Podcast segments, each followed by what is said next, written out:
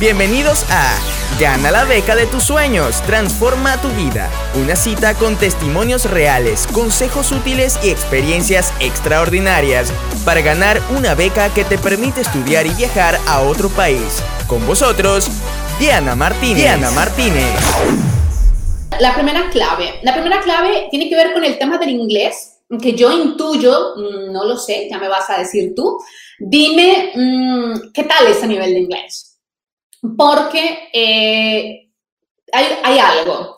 Y yo te digo, eh, hasta para conseguir las becas en España, necesitas hoy día el inglés.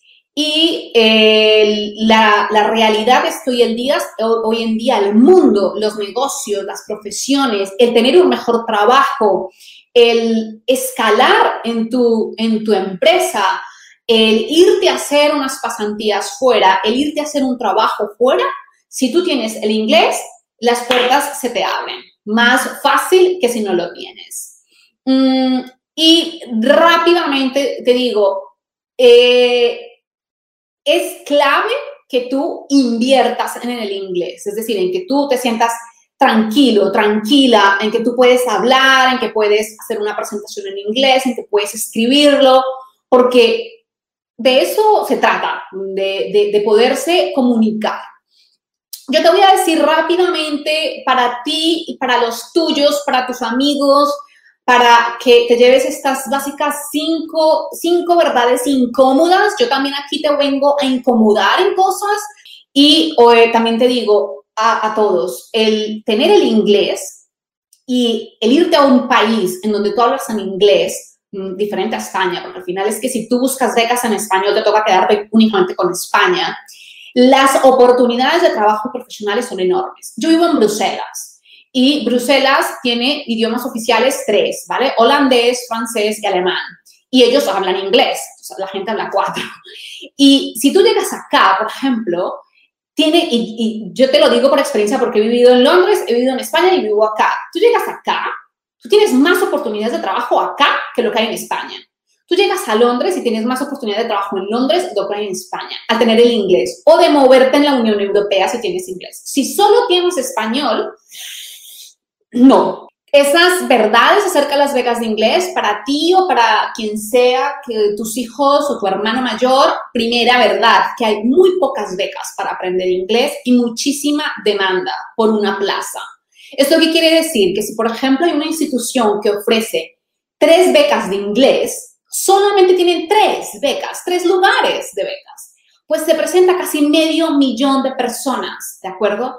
Y al final es para escoger a dos, dos personitas. Entonces, no, no vale la pena estar esperando a conseguir una beca de inglés para dominar el idioma. La segunda, es que las, pocas becas de inglés que existen, porque existen cada vez menos becas de inglés, tienen una duración muy corta. Entonces, te estoy diciendo que becas de cuatro semanas de inglés. Y yo sí te digo, en cuatro semanas no vas a conseguir hacer un salto de nivel. El tercero, eh, hay algunas becas que, existen que exigen unos requisitos mínimos para participar. Entonces esas becas de inglés solo hacen que unos pocos, eh, sí, unos pocos puedan aplicar. Por ejemplo, hay una beca ahora de inglés que está dirigida únicamente a personas que se dediquen al marketing digital y que tengan una cuenta en Instagram con mínimo 50 mil seguidores activos. Es decir, que tu, tu, cuenta debe tener cerca de unos 70 mil a 80 mil, porque tus publicaciones deben mostrar más o menos el engagement de tener 50 mil seguidores. Si te das cuenta, una beca de inglés con todos esos requisitos, al final es prácticamente, como decía un amigo, esto es para la hija del dueño. O sea, esto es para la hija del que hizo la beca. Está, porque muy poca gente tiene eso, ¿no? Se dedica al marketing digital, tiene esa cuenta, está buscando una beca de inglés, tales y tales. Tampoco vale la pena dejarlo.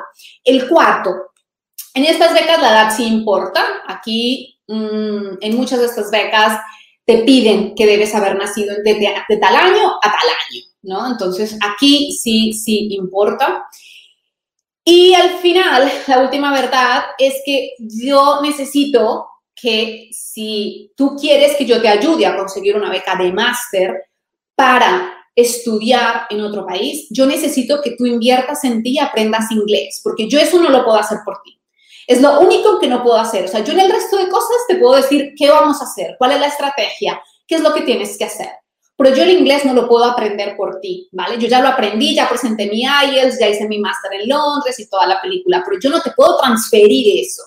Entonces, aquí seamos claros que en eso necesito, necesitamos que esa es tu parte, que te comprometas en esa, en esa parte. Y yo me comprometo a ayudarte en el resto de cosas. ¿da? Que se me dan maravilloso, pero en eso sí necesito que tú eh, des el paso. Espero que hayas disfrutado de este episodio. Si quieres conseguir una beca para estudiar y viajar a otro país, ten presente que el 80% de éxito en la solicitud a una beca se encuentra en tu carta de motivación. Es por ello que te invito a apuntarte a mi masterclass gratuita en la que te explico cómo redactar una carta de motivación exitosa.